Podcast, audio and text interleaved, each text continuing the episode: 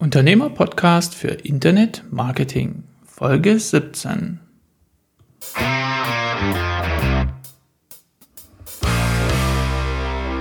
Ein herzliches Hallo und willkommen zu einer neuen Folge des Unternehmer-Podcasts. Ich bin Jan von Webgefährte. Da Unwissenheit bekanntlich nicht vor Schaden schützt und wir Unternehmer auch eine Verantwortung für die Einhaltung rechtlicher Anforderungen haben, habe ich heute einen besonderen Gast eingeladen.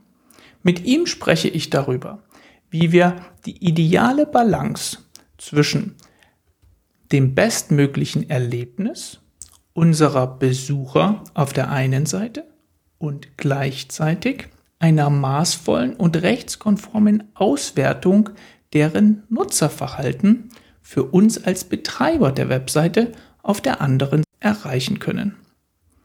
Als Elefant im Raum steht hierbei das sogenannte cookie-freie Tracking, welches grundsätzlich die Einblendung störender Banner zur Einwilligung überflüssig machen soll.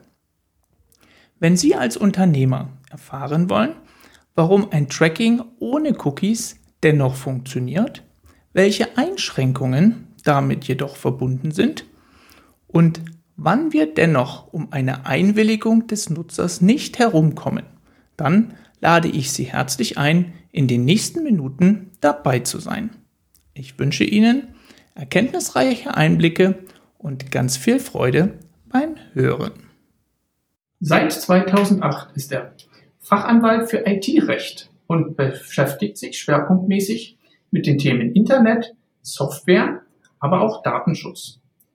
Im Jahre 2017 erschien die zweite Ausgabe seines Buches mit dem Titel Online Marketing und Recht.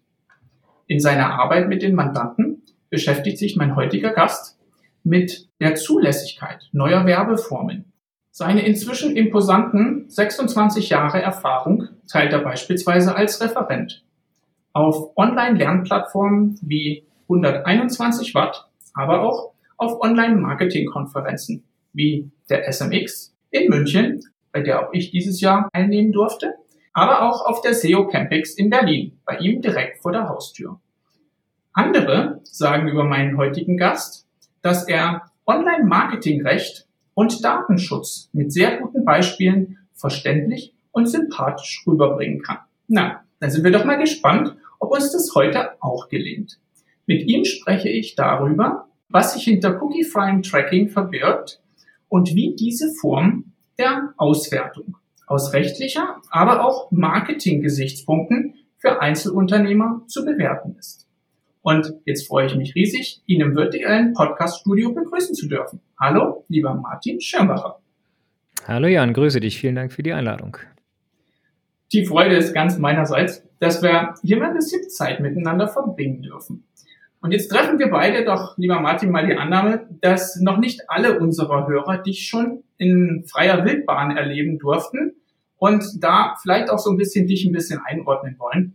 Magst du uns vielleicht verraten, ob du ein Kind der 70er, der 80er oder 90er Jahre bist und ob dich irgendwas Besonderes in dem Jahrzehnt geprägt hat? Äh, also ich habe gerade schon überlegt, ob man eigentlich ein Kind der 70er oder der 80er ist, wenn man 1975 geboren ist. Das ist bei mir der Fall. Die 70er werden mich jetzt sicher nicht so sehr geprägt haben, aber ich bin ähm, in Ostberlin aufgewachsen und äh, da kann man sich ja denken, was jedenfalls 1989 so äh, als 14-Jähriger äh, einen da am meisten beschäftigt hat. Ja, für die jüngeren Zuhörer und Zuhörerinnen, da fiel die Berliner Mauer und ich war dabei. Insofern ist es sicherlich mit großem Abstand das einschneidendste Erlebnis der 80er ähm, für mich. Kann ich sehr gut nachvollziehen. Ich versuche eine kleine persönliche Brücke zu spannen. Wir sind ein Jahr mit den Geburtsjahren auseinander und uns verbinden in dem Fall irgendwie 120 Kilometer Luftlinie. Also ich bin jetzt nicht im Osten von Berlin aufgewachsen, sondern in Mittelostdeutschland in Sachsen-Anhalt. Und von daher kann auch ich diese ja doch sehr bewegende Zeit der Wiedervereinigung als prägend durchaus auch auf meiner Seite bestätigen. Da komme ich gerade mhm. her. Ich war über, über das Wochenende in Naumburg an der Saale äh, okay. mit der Familie. Genau. Da hat sich viel getan in den letzten Jahren in Ostdeutschland und wir müssen nicht nur über die guten Autobahnen sprechen, sondern auch, ich glaube, kulturell ist dort einiges geboten. Hattest du einen Traumberuf als Kind? Und wenn ja, warum genau diesen? Also einen Traumberuf hatte ich wahrscheinlich nicht. Mein Vater war, arbeitete ähm, Ende der 80er in, im Rechenzentrum der Berliner Humboldt-Universität und dessen mhm. Leiter er dann auch nach der Wende wurde. Insofern hat mich ähm, dann, sagen wir mal, die Rechnerei äh, dann schon geprägt. Ich war auch ein paar Mal mit in deren Rechenzentrum, also wo dann die großen Rechner standen mit Lochkarten befüttert und weniger Speicherkapazität als das Telefon, was ich in der Hosentasche habe. Ähm, äh, aber äh, sich, das war sicherlich äh, eindrücklich, auch wenn ich nicht sagen kann, dass ich unbedingt Informatiker werden wollte. Mhm. Aber das ist sicherlich etwas gewesen. Ich war auch auf einer entsprechenden Schule, was im Osten gar nicht so einfach war, mit mathematisch, naturwissenschaftlich, technischer Richtung. Äh, insofern diese Prägung äh, habe ich dann schon, habe ich dann schon mitgenommen. Wie so häufig sind die Eltern oder ich hatte auch schon hier äh, Gäste im, im Podcast, die dann den Bezug zu den Großeltern hergestellt haben, die häufig auch prägend sind für, für einen selber. Bleiben wir noch ganz kurz bei der Kindheit. Hattest du dort ein Idol? Und wenn ja, welche Superkraft oder welche besondere Fähigkeit hättest du an ihm oder an ihr bewundert? Idol ist jetzt nicht so meins, ähm, aber wenn ich überlege, zu wem, wen ich toll fand, äh, dann, dann ist natürlich, sind es natürlich Sportler, die es ja äh, in DDR-Zeiten auch zu Genüge gab, erfolgreiche Sportler. Jens Weißflog aus dem Winter ja. und, und Olaf Ludwig im Sommer. Ähm, das waren wahrscheinlich so die, die Heroes äh, der 80er meiner Zeit. Und jedenfalls Jens Weißflog und Ludwig, glaube ich, auch, hat es ja dann doch noch auch eine ganze Zeit lang nach der Wende äh, weiter mhm. betrieben. Äh, ja, das sind sicherlich so die, die Sportler, die man so, ich so vor Augen hatte. Ähm, aber äh, es war relativ früh klar, dass ich nicht Leistungssportler werde und habe zwar viel Sport gemacht immer, aber äh, insofern muss ich den nicht nacheifern und äh, siebenmal die Woche trainieren, äh, um happy zu sein. Auch zum Sport habe ich absolut eine Beziehung, kann ich nachvollziehen. Gehört, finde ich, auch so ein bisschen zu einem vielleicht späteren Leben, was durch geistige Arbeit geprägt ist, auch als sinnvoller Ausgleich dazu. Das sage ich jetzt als Erwachsener, das Kind wahrscheinlich auch anders gesehen, aber das, das kann ich, kann ich nachvollziehen. Ja, vielen Dank für die Einblicke, äh, lieber, lieber Martin.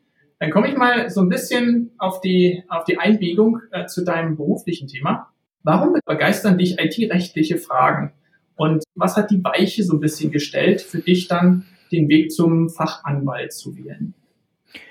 Naja, also äh, da muss er doch noch mal ein Stück zurückgehen wieder. Ich, äh, so ein bisschen IT-Background habe ich ja schon äh, geschildert. Ich war 1992 für ein Jahr in den USA, damals noch lange nicht so äh, häufig, dass das die Leute gemacht haben in der 10., 11., 12. Klasse, wie das heutzutage der Fall ist. Ähm, und äh, der Hauptunterschied von damals zu heute, wenn ich mir angucke, wenn von meinen Freunden, also meine sind noch nicht so weit, aber wenn man von meinen Freunden die Kinder äh, in die USA gehen, der Hauptunterschied scheint mir zu sein, dass der Kontakt, äh, den man da halt weiterhin hat äh, über Social Media, äh, mhm. E-Mail, WhatsApp, whatever, ähm, den gab es halt damals praktisch nicht. Äh, ja, wir haben irgendwie telefoniert. Allerdings, ich war noch keine zwei Monate da, dann entdeckten wir, dass man ja auch per E-Mail kommunizieren kann, weil mein Gastvater als einer der wenigen dort, wo ich war, in Michigan, äh, Internetzugang hatte und auch selber in mhm. Websites gemacht hat 1992 habe ich also mit meinem Vater äh, E-Mails äh, hin und her geschrieben. Äh, meine E-Mail-Adresse, die mir noch an der Humboldt-Uni er mir dann besorgt hat, h0444uyp at rz. whatever, äh, habe ich mir absurderweise, wie mir gerade auffällt, gemerkt. Ähm, nein, aber äh, ja, da haben wir also sehr früh per E-Mail kommuniziert. Als ich dann zurückkam, hatte, hatte ich den Eindruck, dass meine, dass ich so ein bisschen den Anschluss verloren hatte, was so die ähm, das Informatikmäßige anging. Also meine äh, Klassenkameradinnen und Kameraden waren ja fast nur Jungs, haben äh, etwas vereinfacht gesprochen, sich vor allem mit Sortieralgorithmen befasst. Das war mir dann irgendwie nichts mehr. Ähm, bin dann in die Rüsterei abgebogen, habe aber da äh, gemerkt, dass das Thema durchaus interessant bleibt. Und, und der Gründer unserer Kanzlei, Nico Herting, hat ähm, 1999 ein Buch veröffentlicht zum äh, Internetrecht, an dem ich so ein bisschen Recherchearbeit mitgeschrieben habe, mitgemacht habe. Ähm, zu, und der, der war damals der Erste, der was zum Internet geschrieben hat, zum rechtlichen Aspekten des Internets. Mhm. Ähm, und dann war eigentlich klar, seitdem sind, ist unsere Kanzlei halt auch sehr spezialisiert auf diese Bereiche. Wir machen, wie du es im Intro schon gesagt hast, äh, IT und IP, also Informationstechnologie äh, einerseits. Und da gehört dann natürlich der Fachanwalt dazu. Ich bin auch bei weitem nicht mhm. der Einzige, der hier die Fachanwaltstitel hat. Ähm, und IP, also Intellectual Property, das markenrechtliche, urheberrechtliche, wettbewerbsrechtliche und ähm, äh, von wenigen Ausnahmen, die Arbeitsrechtler, Gesellschaftsrechtler äh, abgesehen, machen praktisch alle äh, meine Kolleginnen und Kollegen ähm, äh, beraten in diesem Bereich. Ähm, und ja, das lag dann auch irgendwie nahe aus diesem, sagen wir mal, äh, ja, internetrechtlichen, äh, dann, dann rüber zum Online-Marketing und überhaupt zum IT-rechtlichen zu kommen. Insofern war relativ früh klar, als ich angefangen hatte, äh, ja, hier bei Herting äh, gab es noch keinen Fachanwalt für IT-Recht oder für Informationstechnologierecht. Ähm, den gibt es, glaube ich, erst seit 2006. Ähm, und dann habe ich auch relativ flott da den Titel mir ergattert, nachdem ich mir geschworen hatte, nie wieder eine Prüfung äh, ablegen zu müssen nach dem zweiten Staatsexamen. Aber das hat natürlich dann nur kurz vorgehalten. Seitdem ja. aber immerhin äh, ist es so. Wenn man da A, so ein bisschen Interesse mitbringt und dann vielleicht auch so ein bisschen eine zufällige Fügung hat, ja, ähm, mit, mit jetzt sei es der Auslandsaufenthalt oder sei es das erste Projekt für jemanden, der aus dem Studium kommt, dann prägt ein so ein Ereignis vielleicht auch in der beruflichen Weiterentwicklung. Vielen Dank glaube, damit können Sie dich auch so ein bisschen einordnen. Dann biegen wir mal so ein bisschen in unser heutiges Thema ein, würde ich vorschlagen, bevor wir hier so in einem klassischen Modus des Interviews mit Fragen und Antworten äh, weitergehen, würde ich von meiner Seite mal vielleicht ganz kurz so ein bisschen den Kontext zum Thema Cookies und wofür sind Cookies eigentlich da auf Webseiten vielleicht für unsere Zuhörer mal erläutern, beziehungsweise so, dass man da auch was mitnehmen kann. Also was ist ein Cookie? Von der Definition her es ist nichts anderes als eine Textdatei, die beim Aufruf einer Webseite vom Webserver, nämlich dort, wo die Webseite betrieben wird, auf das Endgerät des äh, Endanwenders übertragen wird. Ja, es kann ein Mobiltelefon sein, kann in dem Fall aber auch ein PC oder ein Laptop sein. Und diese Datei erfüllt den Zweck, dass sie eine eindeutige Zuordnung des Besuchers der Webseite ermöglicht. Das heißt, in dieser Textdatei, die idealerweise ein Ablaufdatum hat, wird eine eindeutige ID dem Besucher der Webseite zugeordnet und ermöglicht es dem Webseitenbetreiber, wenn der Benutzer ein zweites Mal wieder auf die Webseite kommt, nämlich die Information zu haben, hoppla, der war schon mal da. Und mit dieser Information des wiederkehrenden Benutzers dann natürlich auch bestimmte, ich sag mal, nützliche Funktionalität zur Verfügung zu stellen. Also wir haben alle, glaube ich, das Bild, im, im Hinterkopf, wo man in einem Online-Shop ein Produkt ausgewählt hat, aber entweder zu Hause abgelenkt wurde oder einfach noch nicht entschlossen war, das Produkt zu kaufen und das bleibt dann als solches im Warenkorb und dass der Browser sich merken kann, auch nach einem oder nach zwei Tagen, was er sich damals ausgewählt hat. Das wäre so ein Anwendungsfall, bei dem Cookies im Hintergrund eine Rolle spielen. Das kann man aber auch aus Nutzergesichtspunkten noch ein bisschen weiterspannen und sagen, ja, in solchen Cookies lassen sich auch Passwörter tatsächlich merken oder die Nutzereinstellungen, die derjenige für einen bestimmten Filter auf einer Webseite hinterlassen hat und so weiter, die für einen zweiten Besuch der Webseite entsprechend vorhalten, so dass man das als Benutzer nicht erneut eingeben muss. Das mal vielleicht so ein bisschen als gedanklichen Kontext. Man kann diese Cookies halt als Funktion oder als Werkzeug verwenden, um die nächste Benutzerreise des Nutzers der Webseite zu erleichtern und man kann sie aber auch zu Marketingzwecken nutzen und sagen, wenn derjenige schon mal da war, was kann ich ihm dann tatsächlich auch an Werbung anbieten, weil ich halt weiß, äh, an welchen Produkten oder an welchen Informationen der Webseite er interessiert war und damit auch relevante Marketinginformationen oder Unterlagen ihm entsprechend zuzuspielen. Ist das auch dein Verständnis, Martin, oder würdest du da noch was hinzufügen wollen, bevor wir hier inhaltlich weiter einsteigen? Nö, ich glaube, das passt so zu der Erläuterung von Cookies. Absolut. Ja. So habe ich es auch verstanden, sagen wir so.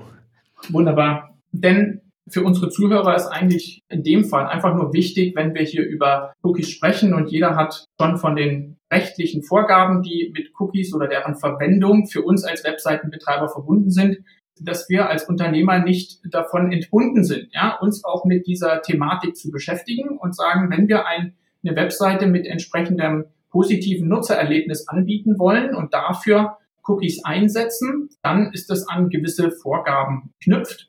Und vielleicht würden wir an der Stelle erstmal diese rechtlichen Vorgaben von deiner Seite mal kurz erläutern und dann im Anschluss sagen, okay, gibt es inzwischen auch Alternativen, wo man ohne Cookies ein ähnliches Nutzererlebnis beziehungsweise auch ähnliche Resultate in der Auswertung des Nutzerverhaltens aus Marketingzwecken erreichen kann. Ja, und von daher, Martin, machst du uns einfach mal so einen kleinen Rundumschlag geben. eine Stunde Monolog vom Anwalt.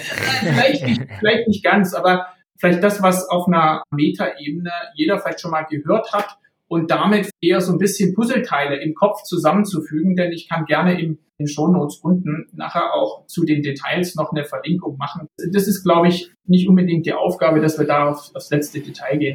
Ja, das mache ich gerne.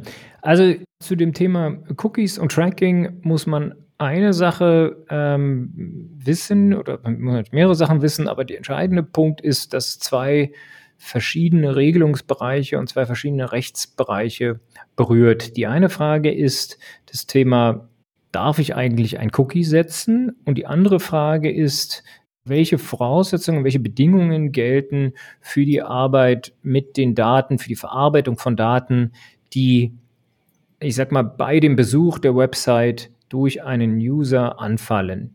Hört sich jetzt erstmal so an, als sei das doch genauso. Wir setzen noch einen Cookie und dann fallen irgendwelche Daten an. Ähm, aber es betrifft zwei unterschiedliche Regelungsbereiche und es betrifft eben auch zwei unterschiedlich äh, anwendbare Gesetze. Das Thema Cookie äh, ist geregelt im TTDSG, also in dem Gesetz über den Datenschutz und den Schutz der Privatsphäre in der Telekommunikation und bei Telemedien, wobei wir uns hier in dem Telemedienumfeld bewegen, dort der Paragraph 25 TTDSG.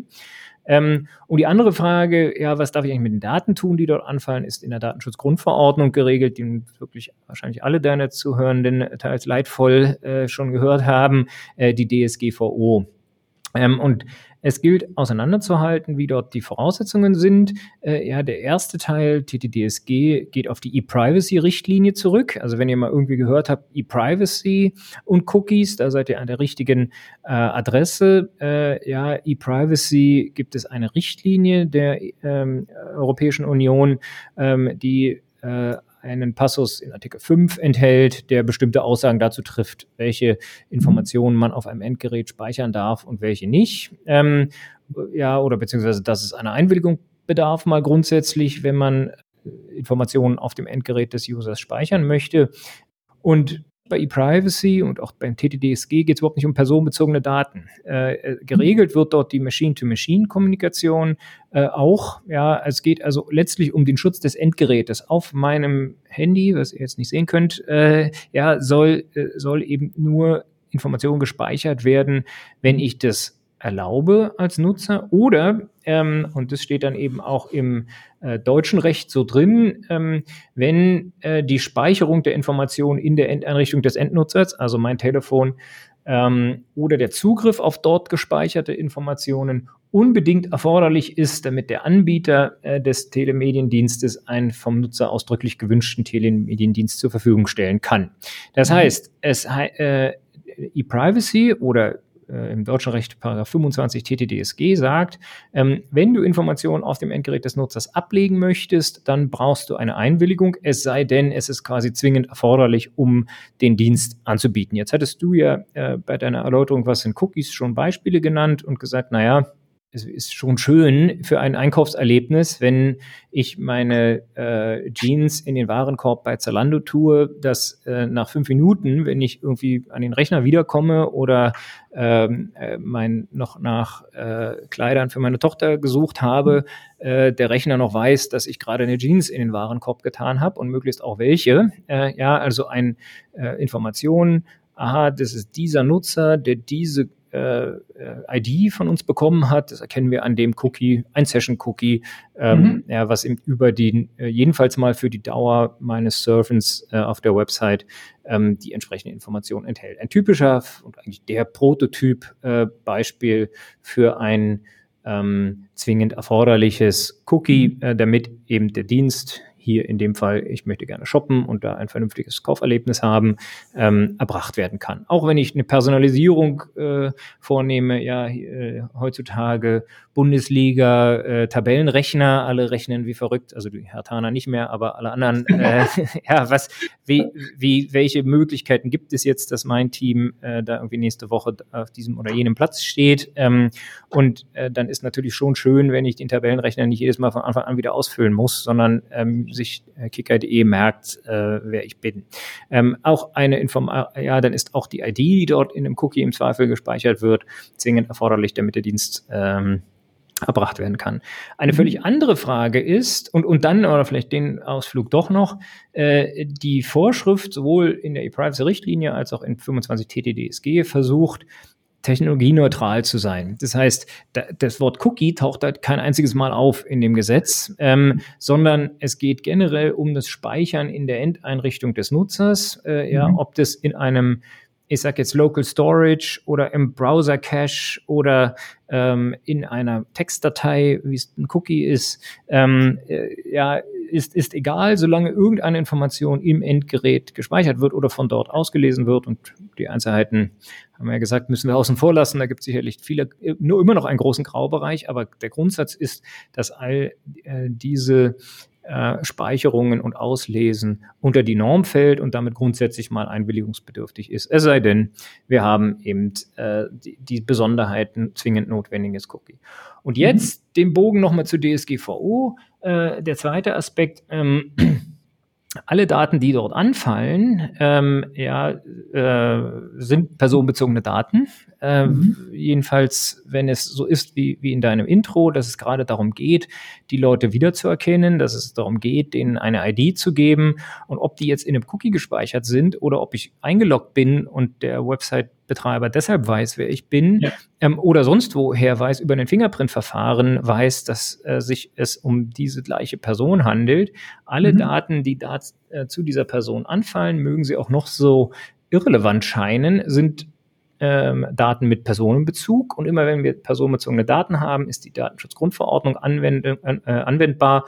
Und die hat einen erheblichen Grundsatz, das ist nämlich das Verbotsprinzip, der äh, legt fest, äh, Artikel 6 der DSGVO legt fest, die äh, Verarbeitung personenbezogener Daten ist verboten. Es sei denn, es findet sich eine Rechtfertigungsgrundlage. Und da mhm. ist die Einwilligung, über die wir schon gesprochen haben, oder in äh, Marketingsprache des Opt-in, ähm, mhm. eine Möglichkeit unter mehreren, ja, während wir gesagt haben, bei den Cookies entweder Einwilligung oder zwingend erforderlich, sonst brauche ich immer mhm. die Einwilligung. Gibt es äh, in der DSGVO mehrere äh, Möglichkeiten, wie ich eine Datenverarbeitung rechtfertigen kann? Die regelt ja auch mehr, macht ja auch Sinn. Ne? Also äh, die regelt ja nicht nur Cookies oder die, die, Verarbeitung von Daten, die auf der Website anfallen. Ähm, ja, da, da gibt es zum Beispiel, das werden viele von euch schon mal gehört haben, äh, die berechtigten Interessen und irgendwas mit Interessenabwägung. Ähm, aber äh, an dieser Stelle äh, reicht vielleicht zu sagen, ähm, dass man unterscheiden muss, E-Privacy, TTDSG, Cookie-Einwilligung von ähm, DSGVO, ja, man kann, es gibt auch Datenverarbeitungen, äh, die mit berechtigten Interessen äh, gerechtfertigt werden, nämlich immer dann, wenn die Interessen äh, des Unternehmens, das die Daten erhebt, die Interessen äh, der Betroffenen, so heißen wir alle im Datenschutz, die Interessen der Betroffenen ähm, nicht unterschreitet, äh, immer dann dürfen wir die Daten auch zu dem jeweiligen Zweck ähm, verarbeiten. Lange Rede, kurzer Sinn, zwei Rechtsbereiche auseinanderhalten. Ähm, ja, es gibt den Fall, äh, ich habe ein Opt-in für einen Cookie und brauche dann kein Opt-in für die, für die damit verbundene Datenverarbeitung, zum Beispiel, weil ich sie auf berechtigte Interessen stützen kann, äh, die Datenverarbeitung. Es gibt auch den Fall Tracking ohne äh, Cookies, über den willst du ja äh, gleich noch sprechen.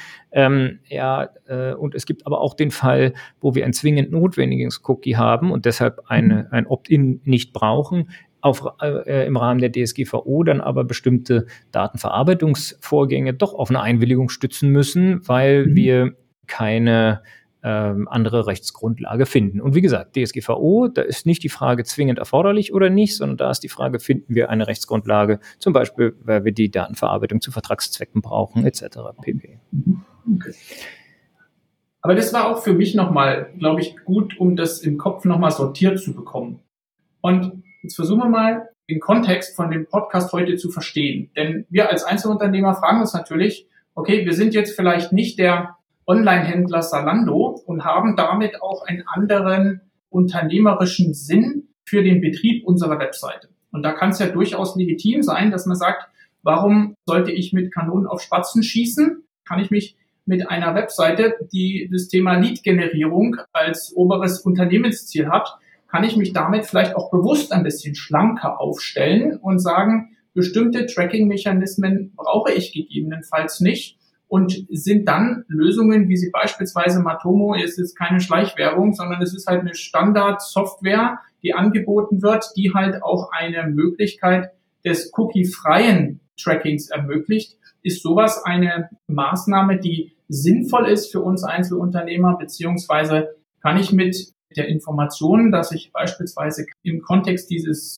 cookie-freien Trackings nur ein kürzerer Zeitraum, so habe ich es verstanden, nämlich der Einzelbesuch des Benutzers bewertet wird und ich damit eigentlich nur sagen kann, war er da, auf welchen Seiten war er, welche Form der, der Interaktion er getätigt hat, ist dann auf den jeweiligen Besuch beschränkt und ähm, die Möglichkeit, ihn über mehrere Webseiten zu verfolgen und damit auch so im Marketing-Kontext ein Retargeting zu machen. Solche, sag mal, ausgereiften Arten des Marketings ist für mich als Unternehmer gegebenenfalls nicht relevant dann kann ich natürlich auch über so eine Möglichkeit nachdenken. Und das würde ich gerne mit dir auch mal, mal spiegeln, Martin, um zu sagen, wenn jemand jetzt sagt, okay, ich kehre einem klassischen Tool wie Google Analytics dort den Rücken und gehe Richtung Matomo. Ja. Also ähm, für mich als äh, Anwalt und Rechtsberater ist ja immer nur dann möglich, eine, eine belastbare Aussage zu treffen, wenn die Fakten klar sind. Ne? Äh, und wenn mhm. der Fakt ist, ich setze keine Cookies und ich speichere auch sonst keine Informationen ähm, auf dem Endgerät des Nutzers, äh, dann brauche ich kein Cookie-Opt-in. ja, so einfach ist, mhm. äh, mhm. ist es. Ähm, ob man mit äh, so, so und, und wenn es jetzt heißt, ja, Matomo Cookieless einsetzen äh, äh, und, und dann könne man trotzdem tracken, ist meine Gegenfrage, also ja, dann, dann ist meine, meine Antwort als äh, Rechtsberater einfach, ja super, wenn das geht, macht es doch so, dann brauchst du keinen Cookie-Banner. Äh, ja, wenn mhm. es so ist, dass du keine ähm, äh, dann brauchst du jedenfalls für den Cookie keine Cookie-Banner. Ob man dann wegen right. der Daten trotzdem einen Cookie-Banner mhm. braucht, ist die nächste Frage. Ähm, äh, ja, bloß dann ist die Frage, woher kommen denn dann die Informationen? Ich glaube, dass man ein bisschen aufpassen muss, was die Versprechungen insbesondere von äh, Matomo angeht und ein bisschen auseinanderhalten muss, äh, die verschiedenen äh, Themen, die es dort gibt. Thema eins, äh, ja, was, was jetzt ein bisschen mitschwang, naja, das kannst du ja auf deinem Server installieren oder bei deinem Webhoster laufen lassen und musst es nicht ans böse Google, ins böse Amerika schicken. Das ist ja eigentlich der, der wesentliche Punkt, der dort ins Feld geführt wird. Hat exakt ja. nichts damit zu tun, ob ich ein Cookie-Opt-in brauche oder nicht. Wenn ich eine Information auf dem Endgerät des Nutzers hinterlasse, ähm, ja, brauche ich ein Opt-in, 25 TTDSG, es sei denn, das, die Information, die ich dort speichere, ist zwingend erforderlich, um den Dienst anzubieten, mhm. was es nicht sein mhm. wird, wenn es mir, wenn es mir um Lead-Generierung und um Tracking dessen geht, was die Leute auf meiner Website machen. Das heißt, äh, ich brauche dort äh, trotzdem ein Cookie-Opt-in, wenn Cookies gesetzt werden. Wenn keine gesetzt werden, brauche ich das für, fürs TTDSG nicht. Dann muss ich aber schauen, zweiter Punkt, ähm, ja, die, die damit einhergehende Datenverarbeitung, finde ich dort eine Rechtfertigung?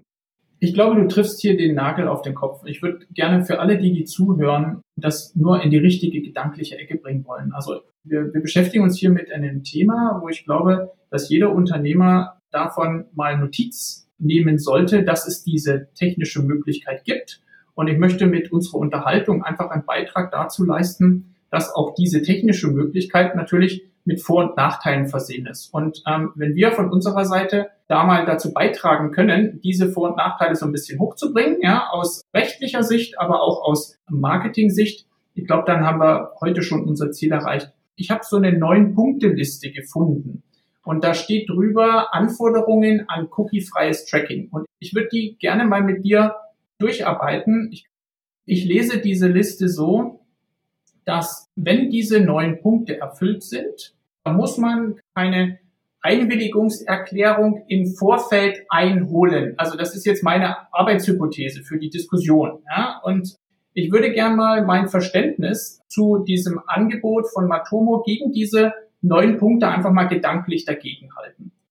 Wenn jemand beispielsweise seine Nutzerdaten mit diesem Dienst von Matomo auf dem Webserver seines Posters speichert und mit diesem Webhoster schon eine Auftragsdatenverarbeitung, einen solchen Vertrag, der auch den Anforderungen der DSGVO entspricht, beziehungsweise dort die relevanten Inhalte berücksichtigt, dann wäre aus meiner Sicht mal der erste Punkt erfüllt. Ja?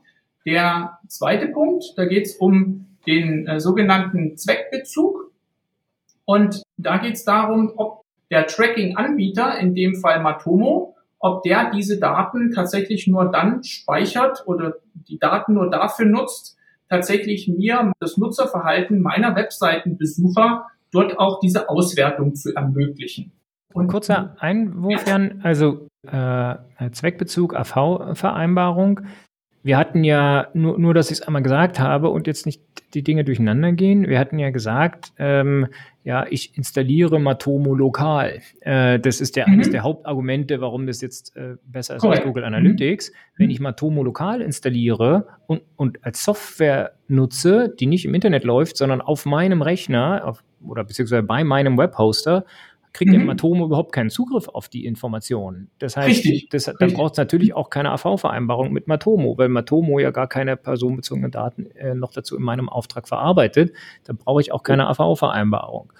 Der zweite Punkt ist, ist sehr wichtig. Der Zweckbezug, den du genannt hast, ähm, ja, ähm, der richtet sich erstmal an den Verantwortlichen, also an uns als Betreiber äh, der Website. Ähm, mhm. Auch ich darf die Daten nur zu dem Zweck äh, verarbeiten, zu dem sie erhoben worden sind. Äh, da muss ich mir mhm. also vorher Gedanken machen, welche Zwecke habe ich. Und wenn ich Auftragsverarbeiter einsetze, zum Beispiel auch meinen Webhoster oder eben meinen Tracking-Anbieter, ja. dann darf der oder die natürlich die Informationen, solange wie sie ähm, Personenbezug haben, also nicht anonymisiert sind, ähm, nicht zu eigenen Zwecken verwenden. Das ist richtig, ja.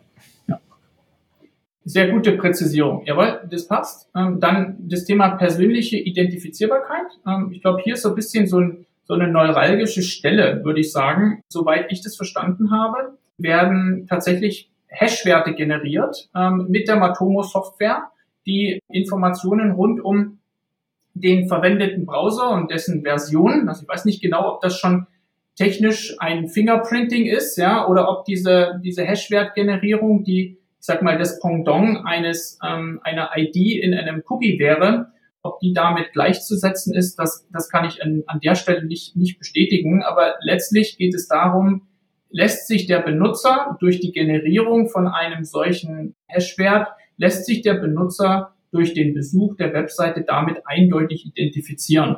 Da ist dann der Graubereich, fängt der Graubereich an, von dem ich vorhin kurz gesprochen hatte, äh, inwieweit das sozusagen Auslesen von Informationen, die beim Surfen nun mal bei dem Website-Betreiber oder dessen Hoster anfallen, äh, zum mhm. Browser, mhm. äh, zur Browser-Version und so weiter.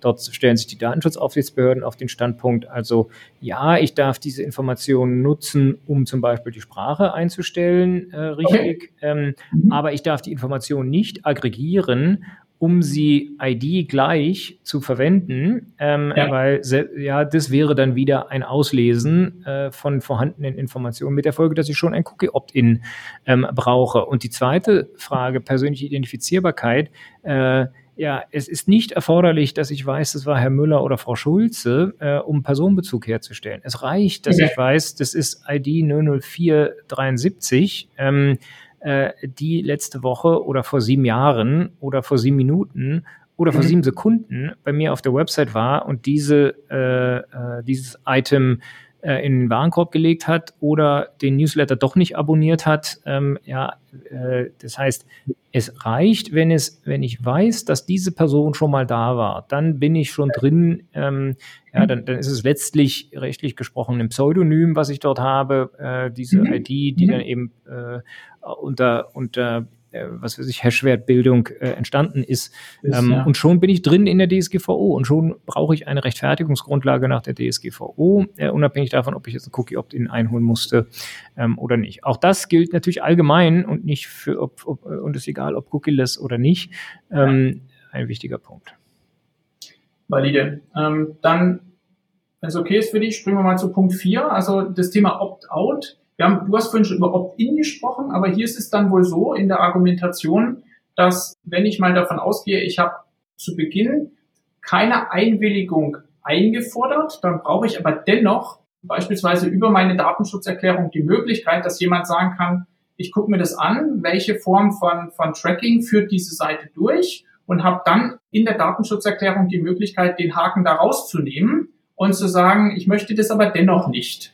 Genau, also äh, auch das ist richtig. Ähm, ja, es gibt ähm, jedes erteilte Opt-in muss, und zwar so einfach wie die Opt-in-Erteilung mhm. war, auch wieder zurückgenommen werden können. Äh, ja, das ist das Thema Widerruf. Ähm, und dann habe ich das Thema ähm, Widerspruch. Ja, da habe ich gar keine Äußerung getätigt. Das ist jetzt dein mhm. Case. Äh, ich habe eben kein Opt-in erteilt, muss aber trotzdem die Möglichkeit haben, mein Opt-out zu erklären, wenn, ja, wenn die Datenverarbeitung auf 6.1f äh, DSGVO gestützt wird und es um Direktmarketing geht. Es gibt natürlich Datenverarbeitungsvorgänge, die auf 6.1f mhm. gestützt werden, wo es dieses Widerspruchsrecht nicht gibt. Im Online-Marketing ähm, und alles, was wir auf unseren Websites machen, wird es äh, fast immer der Fall sein, dass ich in der Tat ein Opt-out anbieten muss. Auch hier, ja. egal ob das jetzt Cookie-basiert oder sonst wie ist, das kommt aus der DSGVO, ähm, jetzt auch aus der DSGVO und deshalb ähm, brauche ich dann Opt-out. Ob es mhm. reicht, das in der Datenschutzinformation, ich sage jetzt mal böse, zu verstecken ähm, oder ob mhm. ich nicht eine mhm. gesonderte Möglichkeit brauche,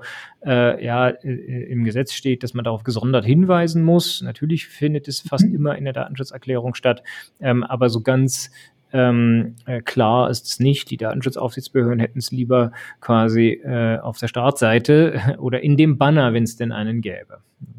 Verstanden. Also auch hier keine, gibt es keine, versteht es richtig, keine klare Anforderung, wo man sagt, es muss auf einer, selbst wenn es nur ein Opt-out ist, es muss auf einer dedizierten Einblendung zu sehen sein. Also da gäbe es keine konkrete Vorgabe. Habe ich das richtig verstanden?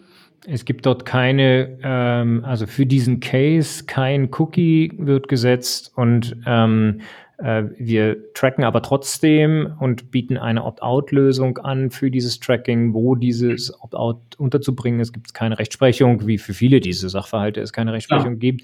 Ja. Ähm, äh, wie gesagt, wer es ganz richtig machen will, der muss die, äh, das Opt-out irgendwie einfach äh, accessible haben. Ähm, mhm. Ja, wer da äh, ähm, ja, das in die Datenschutzerklärung packt, macht sicherlich nichts grundsätzlich falsch. Äh, der handelt jedenfalls besser als Leute, die gar keine Opt-out-Möglichkeit haben. Ja, klar. Äh, wunderbar. Dann ich versuche mal ein bisschen, bisschen schneller hier durchzukommen. IP-Anonymisierung.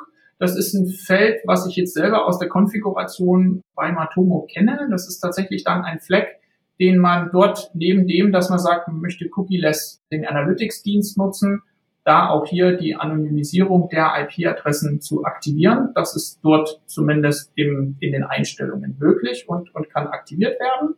Eine ganz interessante Facette finde ich den hier, dass man auch respektieren muss, dass Nutzer vielleicht über ein Plugin in ihrem Browser schon sagen, ich möchte alles, was an Tracking, egal welche Webseite, das möchte ich per Default deaktivieren dann muss die Webseite auch in der Lage sein, dieses Bedürfnis des Nutzers zu reflektieren und müsste, wenn ich das jetzt richtig lese, dieses Opt-out-Flag in der Datenschutzerklärung damit auch automatisch setzen, beziehungsweise auch, egal ob es jetzt Cookie äh, basiert oder Cookie frei ist, äh, dieses Tracking deaktivieren. Lese ich das richtig?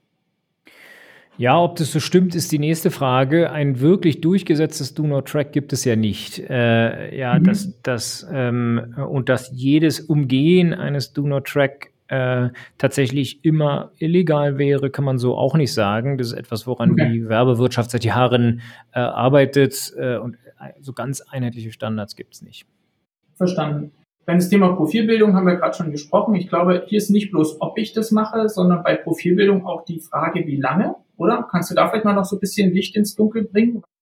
Also Profilbildung ist so ziemlich der, der, das heißeste Thema, was wir jetzt in dem letzten Jahr äh, beraten haben. Äh, meist mhm. ja jenseits von äh, Cookies oder, oder IDs, sondern tatsächlich im Sinne von, ich weiß, wer die Nutzerin, wer der Nutzer ist okay. äh, und, mhm. und bilde dann und, und versuche herauszufinden, für welche Art Werbung äh, spricht äh, dieser User besonders an. Also in deinem Thema äh, Lead-Generierung, ich habe den Lead äh, und versuche jetzt anhand dessen, was ich sonst noch weiß über äh, den potenziellen Kunden, ähm, meine Werbung zuzuschneiden auf diesen äh, Kunden und, und wann ab wo man da eine Einwilligung braucht ähm, äh, und was vielleicht ohne Einwilligung geht, ist einigermaßen umstritten. Es gibt ein, ein Bußgeld zum Beispiel gegen eine Bank in Hannover äh, wegen der Profilbildung. Ähm, äh, also äh, das ist ein heißes Pflaster. Wer sich dahin wagt, ähm, ja, der, der sollte sich tatsächlich beraten lassen. Ich glaube, dass ähm, ja, und da ist es auch zweifelhaft, ob man da einfach mit einem Cookie-Banner oder mit einem ähm, äh, irgendeiner Formulierung in, in einem äh, Consent Management Tool äh, man diese mhm. Einwilligung, die es da vielleicht braucht, einholen kann. Also heißes Thema, ähm, das Thema Profilbildung und nicht, nicht mit zwei Sätzen zu beantworten. Weil die auch fair, ich mag dich da nicht irgendwie auf ein Glatteis bringen, aber ich glaube, das reicht vom Kontext, um unseren Zuhörern nochmal die, die Punkte ein bisschen näher zu bringen. Den Punkt 8 haben wir schon indirekt mit dem Punkt 1 kurz adressiert. Also wir speichern die Daten bei meinem Webhoster, der dann in Land XY sitzt. Hier bitte jeder weiß, wo sein Hoster die Daten verarbeitet.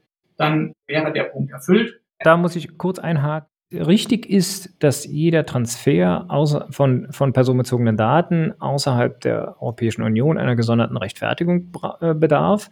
Es mhm. ist aber absehbar, ja, und, und da, da, zurzeit, das geht ja fast immer um die USA, äh, ja, dass es zurzeit keine einfache Möglichkeit gibt, keine einfache Garantie gibt, ähm, mhm. dass Daten innerhalb der USA sicher sind. Facebook hat gerade heute ein Bußgeld von 1,2 Milliarden äh, Euro aufgebrummt bekommen von der irischen Datenschutzaufsichtsbehörde, weil sie Daten ins EU-Ausland transferieren.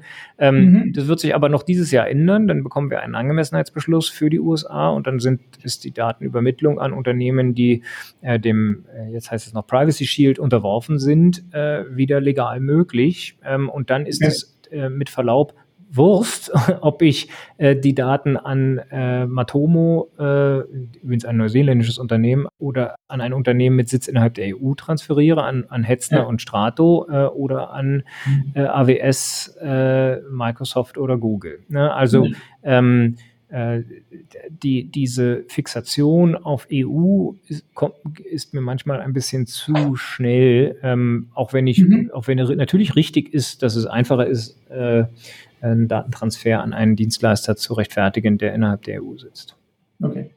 Auch hier präzise, ja, hätte ich von dir nicht anders erwartet. Ich meine, ist ja dein Job, in dem Fall da auch darauf hinzuweisen. Und der letzte Punkt, da muss ich ehrlich sagen, holt mich so ein bisschen auch meine Historie in der Wirtschaftsprüfung ein. Ich kann mich natürlich nicht darauf verlassen, dass Dinge, die auf einer Webseite stehen, dann auch bei einem Kooperationspartner einfach auch dann umgesetzt werden, sondern ich bin als Unternehmer auch dazu verpflichtet, mich davon zu überzeugen, dass es tatsächlich so gemacht wird. Das eine ist dann, habe ich das bei meinem Anbieter äh, selber prüfen können. Das kann ich in den wenigsten Fällen tun, aber auf der anderen Seite kann ich sehr wohl ein entsprechendes Zertifikat oder ein unabhängiges Siegel einfordern, wo ich sage, okay, passt das zu dem, was in meiner Auftragsdatenverarbeitung in dem Fall für den Hoster steht, um da auch mich als Unternehmer abzusichern und nicht zu sagen, ja, ich habe dem geglaubt, was da auf der Webseite steht.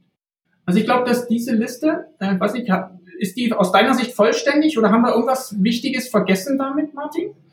Sie verfolgt einen anderen Ansatz, als ich ihn verfolge. Ja, ich habe ja gesagt, mhm. man muss beim TTDSG gucken, äh, werden dort Informationen gespeichert? Äh, wenn ja, ist die nächste Frage, ist es erforderlich zur Diensteerbringung? Okay. Äh, mhm. Ja, dann würde man sagen, ja, nein. Ähm, ja, und dann brauche ich ein Opt-in. Äh, und, und, die zweite Frage ist, was mache ich mit den Daten? Äh, wenn ich ohne, ohne Cookies Profile bilden kann, dann werde ich trotzdem eine Einwilligung brauchen. Insofern sind das alles valide Punkte, aber es ist nicht so, dass der Hauptpunkt ist, brauche ich ein Opt-in oder nicht. Martin, korrigiere mich, wenn ich das falsch sehe. Wir sehen auch, dass mit so einem Cookie-less Tracking, wo ich das Ziel habe, am Anfang den Nutzer auf meiner Webseite nicht mit einer Einwilligung zu stressen, dass ich dann auf bestimmte Dinge rund um Wiedererkennung, rund um Retargeting einfach verzichte. Wer das für sich als Anwendungsfall akzeptieren kann, hat hier sicherlich auch eine Möglichkeit, wo er mit vermeintlich einfacheren Mitteln ja, dann auch ein Gefühl für, das Verhalten seiner Nutzer kommen kann. Ich würde noch vielleicht zwei Sachen einschieben, Martin, und dann sind wir, glaube ich, mit unserer Zeit auch schon gut fortgeschritten. Das eine wäre, ich nehme mal Beispiel, eine Kundin, die bei, bei Instagram unterwegs ist und möchte mit einem Embedding Posts von einer Drittplattform anzeigen. Dann bin ich natürlich gleich in einem anderen Diskussionsthema drin. Und dann brauche ich vielleicht dieses Cookie-Banner nicht für mich selbst, sondern für die Inhalte, die ich auf meiner Seite bereitstelle, die dann über ein Fenster beispielsweise so anmuten, als hätte ich sie tatsächlich auf meinem Webserver, sie liegen aber ganz woanders. Was ist da vielleicht noch für eine Sichtweise aus unternehmerischer Sicht für dich wichtig, die wir hier mal noch mit reinwerfen sollten? Ja, also da öffnen wir jetzt noch ein weiteres Feld. Da geht es vor allem um die Übermittlung von IP äh, Adressdaten mhm. an Dritte, mhm. ne, an äh, in deinem Fall Instagram, äh, an Google für Google Maps, an YouTube, also an Google für YouTube-Videos, mhm. Ähm, an den Börsendienst oder den Provider der lokalen Tageszeitung, der die Fußballergebnisse in meine Website einbindet oder den Ad-Server, Punkt, Punkt, Punkt. Also hunderte äh, Möglichkeiten, die es da gibt, Drittinhalte einzubinden. Ich ja. muss mir tatsächlich jeden Inhalt, der auf meiner Website ausgeliefert wird, äh, ja, anschauen. Kann ich dort vielleicht die, äh, die Übermittlung an den Dritten ähm, technisch ausschließen, indem ich einen datensparsamen mhm. Modus verwende und eben erst, wenn die Leute klicken, tatsächlich eine Verbindung aufbaue. Uralte Diskussion, Facebook-Like-Button, äh, mir kommt es vor wie 90er Jahre, aber ganz so lange ist noch nicht her. Äh, mhm. Ja, ähm, äh, und äh, ja, oder eben rechtliche Maßnahmen, dass ich dort eine Einwilligung abfrage in dem Moment, wo die Leute ähm, auf die Inhalte klicken, oder eben dann doch einen allgemeinen Banner mache, der eben auch diese, äh, die Integration von Drittinhalten ähm, zu ähm, zulasse. Äh, es mhm. ist mhm. kompliziert und so eine One-Size-Fits-All-Lösung äh, gibt es leider nicht. Das ist so. Ne? Und, und wer, wer vielleicht ist auch, du hast es gerade schon gesagt, aber auch das nochmal ganz klar gesagt, Wer sowieso mit diesen Sachen nichts tut, der braucht auch kein Tracking-Tool einzusetzen. Ja, ich brauche ja. keine Matomo-Instanz oder eine Analytics-Instanz, äh, wenn ich dort nur einmal im halben Jahr reinschaue, äh, dann scheitert es schon an der Notwendigkeit äh, der Datenverarbeitung, die damit verbunden ist. Ähm, ja, nur weil irgendeine Agentur sagt, das ist jetzt aber cool, das brauchst du. Äh, wenn man feststellt, man tut mit diesen Daten nichts, dann, dann ist auch Unsinn, ähm, äh, dort Daten durch die Weltgeschichte zu schicken. Und das, und das Gleiche gilt eben für, die, für, den, für das Senden von Informationen an irgendwelche Drittanbieter äh, äh auf der Website. Absolut. Ganz, ich will nicht sagen Schlusswort, ja, aber ich glaube, das macht es nochmal rund, ja, im Sinne von, ich habe hier eine Alternative, die im Markt angeboten wird, die vermeintlich Vorteile bietet, um sich die Einblendung einer rechtlich vorgeschriebenen Notifikation dort zu entziehen und jetzt spricht so ein bisschen der SEO in mir, komme ich damit vielleicht äh, zurecht, dass ich einfach nur die, die Search-Konsole von, von Google verwende, in der ich Informationen so qualitativer Natur bekomme, sage, mit welchen Suchbegriffen kommen die Leute auf meine Seite. Das kann mir in einem Online-Marketing helfen, um die richtigen Inhalte mit den richtigen Begrifflichkeiten zur Verfügung zu stellen und nutze vielleicht auf der Ebene das dann bedarfsgerechter als mit noch einer zusätzlichen Tracking-Lösung. Also ich glaube, das ist ein ganz guter Punkt, zu dem wir hier jetzt am Ende kommen. Würdest du noch was ergänzen wollen? Ich glaube, es ist hinreichend äh, deutlich geworden, dass ich kein Freund von Marktschreierei bin. Ja, mhm. hinterfragt, wenn ihr ähm, Tools einsetzen wollt, äh, ähm, deren Aussagen zum Datenschutz, äh, ja, und, und, und, sowohl technisch als auch rechtlich. Im ja. Zweifel, ähm, ja, schaut, was ihr wirklich braucht und schaut, dass ihr dann ein genau dafür zugeschnittenes Opt-in ähm, einholt, äh, das wird im Zweifel besser sein. Und wenn ihr, wenn ihr Lead, was ja dein Case war, Lead-Generierung ähm, mhm. ernsthaft betreiben wollt, dann werdet ihr wissen wollen, was ist es für, ein, äh, für eine Nutzerin, für einen Nutzer. Da müsst ihr nicht wissen, das ist Frau Müller, ihr müsst nicht mal das Geschlecht okay. wissen. Es reicht, dass ihr wisst, ähm, ah, das ist die Person, die an dieser Stelle äh, letztens nachts abgebrochen hat. Äh, heute ist morgens neue Chance, neues Glück. Jetzt kann ich doch vielleicht diese Informationen ausliefern. Lieber Martin, wenn jemand sich für dein Thema interessiert, wenn die mit dir Kontakt aufnehmen wollen? Was wäre ein guter Kanal? Wo erreicht man dich am besten? Äh, man erreicht mich praktisch ausschließlich per E-Mail. Schirmbacher.herting.de ist mhm. äh, das Mittel der Wahl. Äh, ja, sch schickt nicht äh, Facebook-Nachrichten oder Instagram-Nachrichten oder WhatsApp-Nachrichten, die lese ich viel zu spät. Ähm, einfach per E-Mail äh, kontaktieren und ähm, ja, sich bewusst sein, äh, dass, dass die Dinge manchmal nicht so einfach äh, sind, wie sie, wie man sie gerne hätte. Das ist leider so. Äh, da, da wäre es, auch das noch als Schlusswort vielleicht, hätte ich es gerne anders und gerne einfacher. Ähm, aber ähm, so, ähm, ja, so ist die Rechtslage nun mal. Und, und eines ist auch klar, die Datenschutzaufsichtsbehörden und auch die Verbraucherorganisationen werden die Dinge immer im Sinne der Nutzerinnen und Nutzer auslegen äh, und es den äh, Unternehmerinnen und Unternehmern eher schwer machen, äh, dort ohne ein sauberes Opt-in Daten welcher Art auch immer zu, äh, zu erheben und zu verarbeiten. Das würde ich als Schlusswort an dieser Stelle einräumen. Und ich würde deine E-Mail-Adresse, wenn das in Ordnung ist für dich, in den Shownotes verlinken. Auch den Podcast, über den wir im Vorfeld gesprochen haben, den würde ich auch nochmal als komplementärer Inhalt zur Verfügung stellen. Und dann würde ich sagen, lieber Martin, auch im Namen der Zuhörer für diese Folge, ganz Dank für das tolle Gespräch und für deine weitere Arbeit mit den Mandanten wünsche ich dir ganz viel Erfolg und immer ein gutes Händchen für die Balance zwischen Interesse vom Nutzer, dem Marketer und auch den rechtlichen Vorgaben. Ja, vielen Dank, lieber Jan. Vielen Dank für die Chance hier, äh, hoffentlich für ein bisschen Licht im Dunkel zu sorgen und nicht nur schlechte Laune. Ist dir sehr gut gelungen. Vielen Dank, Martin.